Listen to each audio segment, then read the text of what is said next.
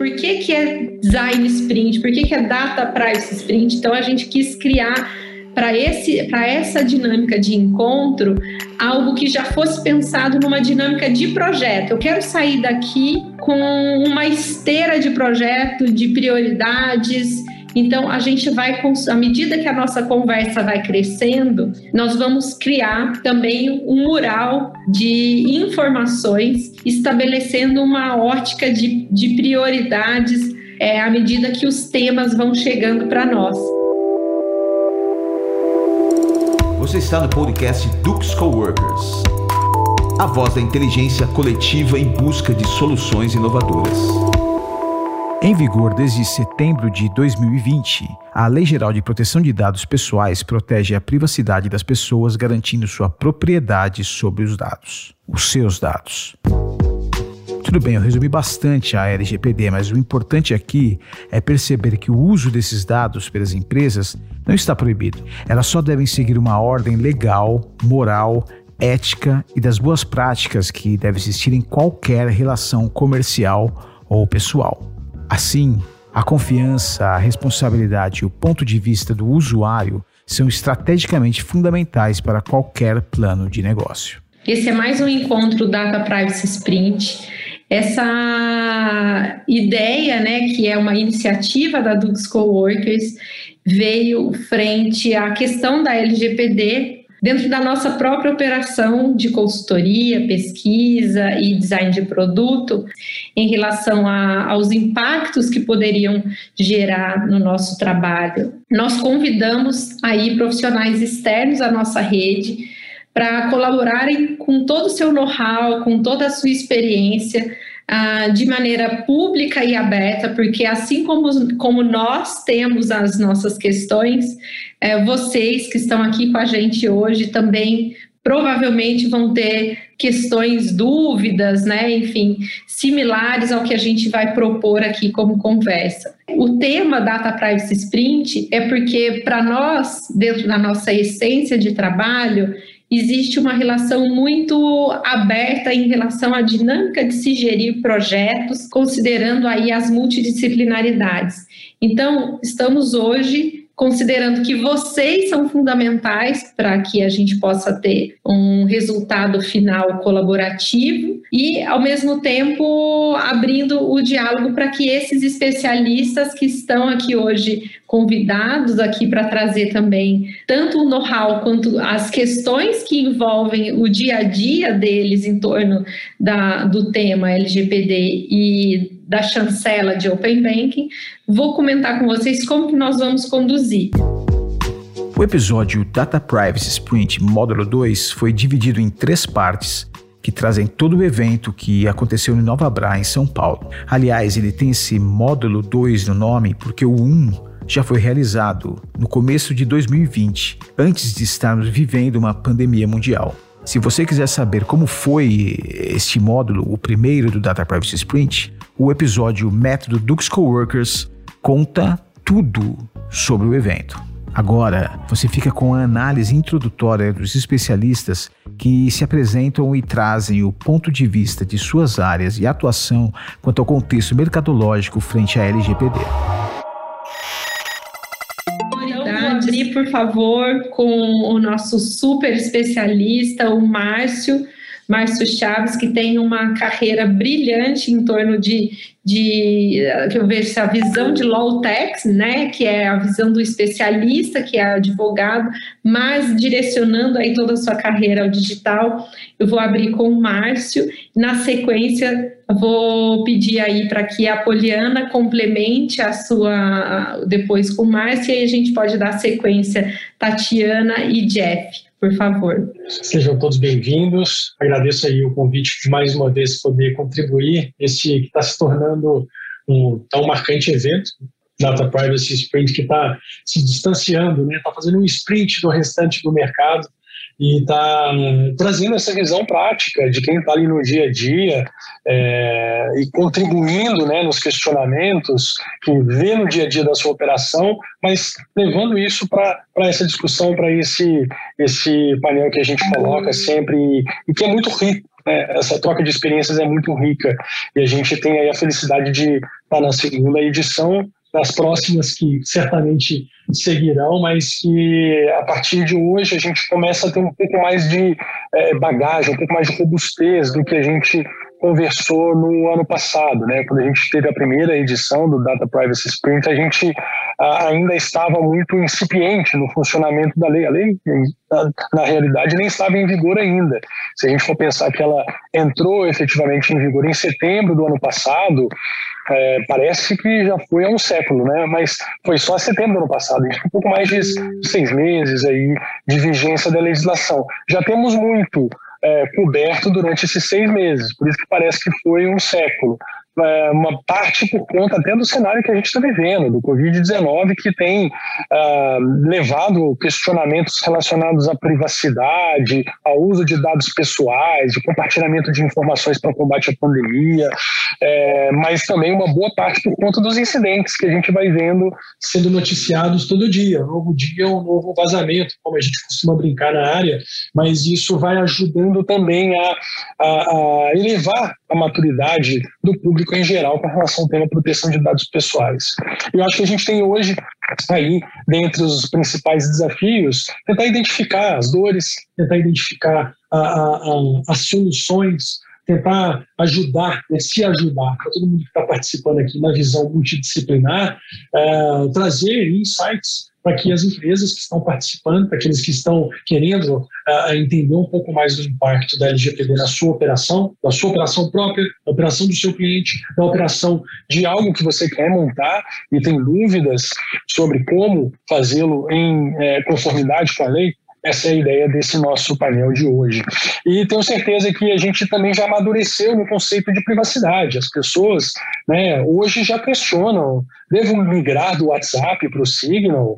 Devo sair para o Telegram? As pessoas começam a questionar coisas que até pouco tempo atrás era dada pouca importância. É, hoje, na verdade, ontem até é, vi uma notícia de que o Mark Zuckerberg está agora iniciou um, um perfil, começou a utilizar o Signal.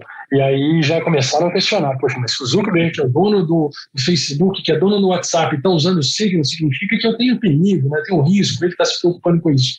Sem entrar no mérito do porquê que ele pode ter, o que, que deve ter levado a, a usar a ferramenta, acho que é, seria estranho ele não usar, né?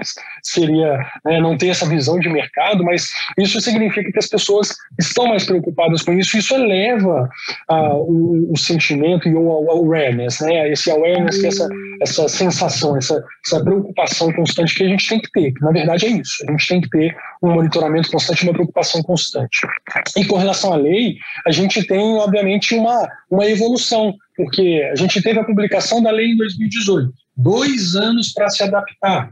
É, por mais que a gente fale, é uma lei muito recente, acabou de, de, de, de, passar a valer, mas a gente teve dois anos de adaptação. Desde o ano passado, a lei já é em vigor, a gente já tem possibilidade de sofrer processo, a gente já tem possibilidade de perder cliente, né, de não ter condições de renovar um contrato ou assinar um contrato porque a gente não está em conformidade com a lei. É, independentemente de a gente ainda não ter as penalidades administrativas, que todo mundo fala e bate tanto na tecla da multa, da multa e da multa, né? Esquece que a gente tem um mundo antes de chegar até se chegar na multa. Então, a gente tem um cenário que ele vai se amadurecendo aos poucos. Tem muita desinformação no mercado, então uma das nossas, uh, um dos nossos objetivos aqui hoje, uma das dores é justamente uh, essa, né, da desinformação a gente fala de conceitos básicos e as pessoas ainda têm uma certa dificuldade de entender na prática, muito porque o mercado fica só repetindo, repetindo o que está na lei, o que está na lei, o que está na lei, sem colocar ali no, no, no, no, dia a dia de uma operação. E isso muitas vezes parte do conceito mais básico, né? Porque todo mundo fala de lei de proteção de dados, mas não é. A lei não está querendo proteger dado nenhum, a lei está querendo proteger privacidade. É igual na primeira versão, a menina foi muito bem é, é, certeira ali no seu comentário de que era uma lei de proteção ao usuário. Né? Realmente, uma lei que quer proteger uh, o, o titular.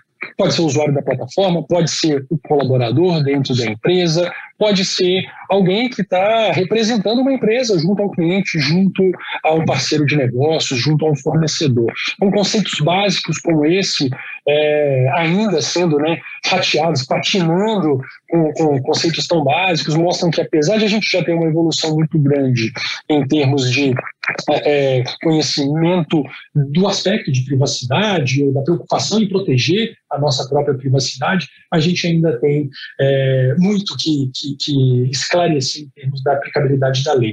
E nesse cenário, só para fazer uma amarração antes de passar a palavra para a Poli, a gente tem também aí o, o próprio ambiente agora do Open Banking, né, que a gente já está aí na, na segunda fase de implementação do Open Banking. A gente pode explicar um pouco mais disso, mas agora a gente já está é, efetivamente permitindo, a partir, na verdade, de, de agosto desse, desse ano, que a gente vai ter a, a entrada, né, o funcionamento da segunda fase, julho, se não me engano, é, que a gente vai ter o funcionamento da segunda fase, a gente já está caminhando para a segunda fase do Open Banking, e isso significa que a gente está cada vez mais próximo de uma interligação muito maior entre instituições financeiras, instituições de pagamento como um todo, arranjo de pagamento, meios de pagamento, fintechs e todo esse ecossistema que circula ao redor, e fornecedores e parceiros e tudo mais. E, claro, com uma conexão maior, a gente tem maiores facilidades, mas a gente também tem maiores vulnerabilidades, maiores preocupações que vão sair do nosso próprio quintal. A gente passa a ter uma preocupação muito mais ampla, 360 graus. Acho que esses foram os comentários iniciais que acho que fariam sentido a gente colocar como contextos iniciais nesse aspecto da, né, da, da, visão puramente legal. Né? É difícil falar visão legal, visão da lei, porque a gente está aqui falando da lei, todo mundo está tá conversando de fato aí da LGPD, que é uma legislação que é por necessidade multidisciplinar, mas é, acho que a gente consegue partir daqui para as próximas perguntas. Maravilha, Márcio. Eu vou pedir para que a, a Poliana também traga o, o seu contexto uh, dentro do cenário LGPD e Open Banking, por favor. Boa tarde, pessoal. Uma honra estar de novo aqui com vocês. E faço do Márcio as minhas palavras, assim, a gente evoluiu bastante, me apresentando aqui um pouco, eu sou, sou sócia da Dux Coworkers, CFO da empresa. Na Dux eu cuido dos contratos e compliance.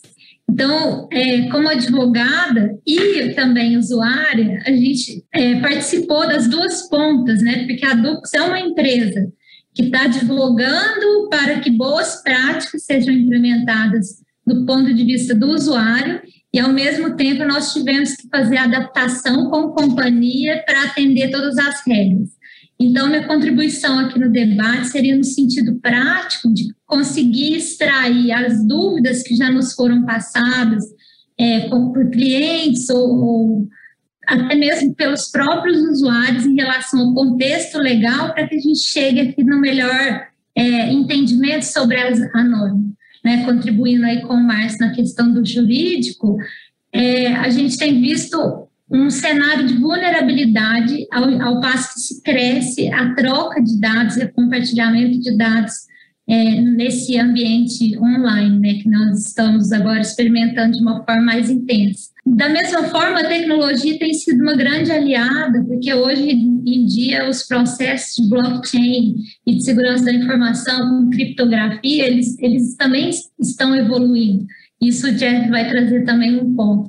Então, nós temos aliados, como aliado a tecnologia e como desafio, na minha visão, é esse, essa consciência e o conhecimento em relação à aplicação mais prática da, da norma. Então, meu ponto aqui é trazer esse olhar, é, uma visão contributiva, porque acredito que nós vamos construir, junto com a própria autoridade de proteção de dados, é, o melhor sistema, o melhor modelo. Nosso, nosso modelo está em é, construção e a cooperação entre a iniciativa privada, é, a, a, organização pública, né?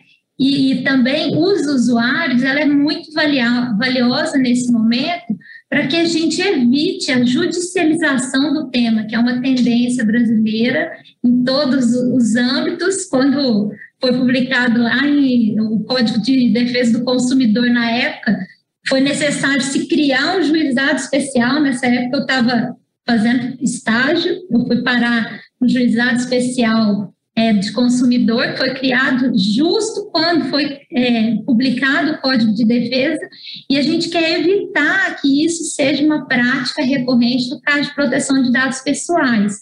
Porque também, é, na minha visão, existe uma exposição humana em relação à privacidade e depois uma preocupação em relação à privacidade. Então, nesse sentido, é, gostaria de incentivar o debate com vocês e agradeço a esse grupo por estar disponibilizando o tempo e, e o conhecimento conosco. Vou passar então a voz para a Tatiana Tosi, que é do nosso time aqui da Dux também. Boa tarde, é uma honra também estar aqui na segunda edição. E principalmente entendendo, como o Márcio falou muito bem, né, todos os progressos que a gente viu ao longo desse caminho. E eu estou aqui no, no olhar não só como pesquisadora, como um olhar de, de ciência, de dados analíticos, né, e para trazer aí à tona essa cidadania em relação a esses dados, a, a como estamos cuidando e acolhendo dos dois lados, né, tanto o lado empresa como o lado usuário que que a gente olha tudo em todos os momentos. Né? E, e, antes de tudo, antes desse usuário, ele é um, um ser presente, é um olhar mais humano também.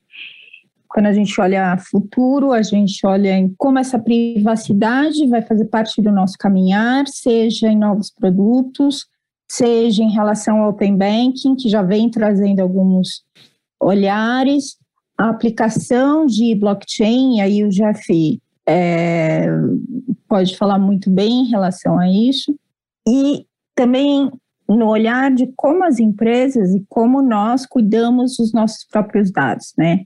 Se a gente olhar só o nosso WhatsApp, ele tem mais de 2, 3 teras fáceis, ou só no nosso dia a dia, isso já foi, é fora o que a gente já está trabalhando no meio do caminho, né? E, e, como a Polly falou muito bem, né, ao mesmo tempo que a gente vê esse progresso, a gente vê os vazamentos, a gente vê o novo posicionamento do Mark Zuckerberg, não só em relação a, a, a ir para um signal, a, a participar do Clubhouse, e, e também, ao mesmo tempo, como ele se posiciona em relação a, a aos, aos próprios comitês de, de governança, né? Maravilha, Tati. Obrigada por contextualizar aqui para nós sua participação. Jeff, com você. Olá, boa tarde a todos. Também muito feliz de participar desse time aqui, com, né, trazendo essa visão 360 sobre esse tema. É, minha ideia é colaborar aqui com um pouco da visão de tecnologia. Então, também, porque isso tem altas implicações para a equipe de TI das empresas, né? É porque afinal são dados digitais. Em última instância, quem os manipula, quem, quem faz essa gestão é, é TI. Por mais, né? Então a gente tem, lógico, a regulação, nós temos a lei, né? Tem todo o compliance, mas quem de fato vai aplicar aquilo dentro dos sistemas, né, corporativos das empresas, vai aplicar no dia a dia, por exemplo, como a Tati estava falando, sei lá, no sistema de comunicação interna da, da empresa, é a equipe de TI. Então, um pouco minha participação é para falar né, desses desafios e também né, de que os profissionais de TI vivem com isso, né? Algumas oportunidades, né? Quando a gente está falando agora até do, do, Open Banking e talvez ver em que situações algumas tecnologias se aplicam, né? Como criptografia, em algumas situações blockchain pode ser uma solução interessante e, e também né, de algumas boas práticas que internamente a empresa pode ter e aí é, evitar possíveis sanções, né, em caso de algum em caso de algum algum problema. Então, espero, né, estou feliz de estar aqui com vocês e espero poder contribuir. E eu acabei não falando como que eu espero contribuir. Então, eu fiz uma apresentação, estou fazendo a facilitação, mas ah, dentro da Dux Coworkers eu, eu trabalho como eu me coloco até uso às vezes esse termo, viu, Márcio Poli, como advogada dos usuários no sentido da, do design de experiência e do design de interação. Então a gente está sempre desenvolvendo projetos para elevar na camada do produto e da interação essas práticas que envolvem negócio, tecnologia e por acaso lei esbarrou no nosso dia a dia e a gente começa a ter esse, essa questão dentro do design de experiência, né, que é a questão do, da legislação impactando diretamente o design de experiência, a camada da interação do usuário e as novas tecnologias chegando, mudando também conceitos-chave de interação que ah, muitas vezes os designers não estavam habituados a trazer, como por exemplo você poder customizar o, o termo e as condições de uso né? Isso não é um habitual, uma, uma forma de interação habitual, é, não é um padrão de interação dessa camada. Se você vai numa biblioteca ali, um bootstrap, e vai querer fazer um implementar política de cookies, não vai ver, não vai vir customizada para você. Você vai ter que desenvolver na unha isso, porque não é um habitual. Então eu tô, eu venho tratar essa questão da padronização das interações frente a um novo contexto que está exigindo de nós inovação na camada da interação, na camada da interface, não só por essa questão da, do deixar o texto e a informação mais transparente, mas também em relação ao posicionamento das marcas frente a essa conduta que vai desde LGPD a Open Banking, que é a oportunidade das pessoas decidirem o espaço do produto. Então, o produto não é mais uma commodity e não é mais uma biblioteca e que eu trabalho porque o meu benchmarking trabalha assim. Eu começo a ter que trabalhar o meu produto à medida que a minha dentro das aplicações que a minha empresa, dentro da minha governança, escolheu trabalhar. Então, existe uma cultura de, dentro do design de, de produto de de trabalhar essas bibliotecas, um pouco um framework que já existe, enfim, e a gente acaba parando de pensar na experiência. Quando a gente para de pensar na experiência do usuário, a gente também se limita quanto condição de profissional dessa, dessa de receber essa chancela né, como designers de experiência.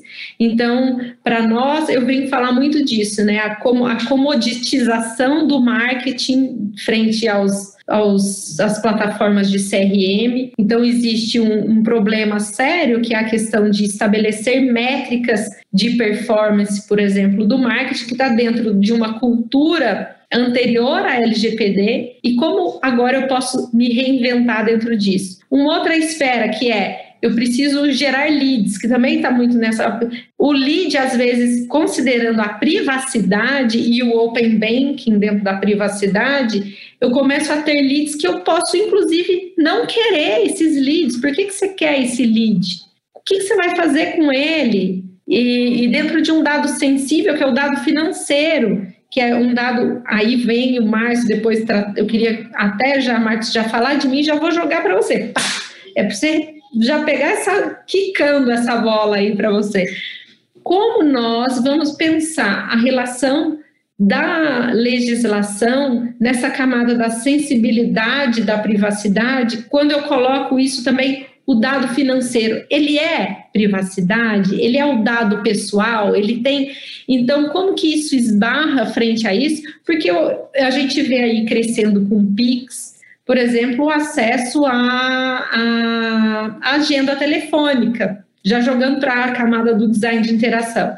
Eu quero ou não, eu posso ou não posso ter a agenda telefônica do meu usuário, sendo que eu tenho a opção de ter o CPF no meu Pix ou ter o, outra coisa no Pix, né? Pô, você levantou isso numa conversa aqui é, interna nossa antes do debate. Como as empresas deveriam refletir a, a, permissão, ou quero ou não quero, porque isso também pode ajudar com que o mercado reflita um pouco mais o design de experiência, pautado aí por essas questões do que eu devo ou não devo, com qual, qual sentido eu devo, eu devo entender da privacidade aí. Então, gostou?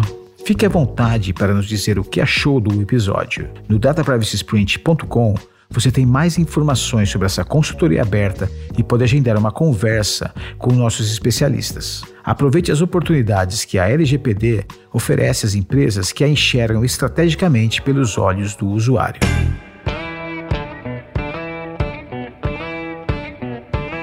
Na segunda parte desse episódio, os especialistas vão abordar temas como dados pessoais financeiros que são sensíveis, relação da LGPD com o Open Banking, a importância da comunicação interna e governança. E o Data Privacy Sprint Módulo 2, Parte 2, já está à sua disposição.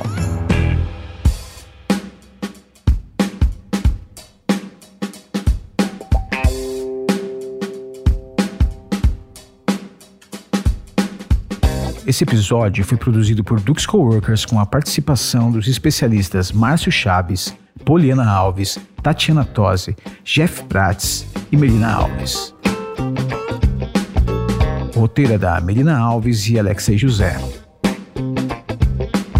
Locução: Alexei José. Edição, montagem e milagres sonoros: Gui Della Coleta.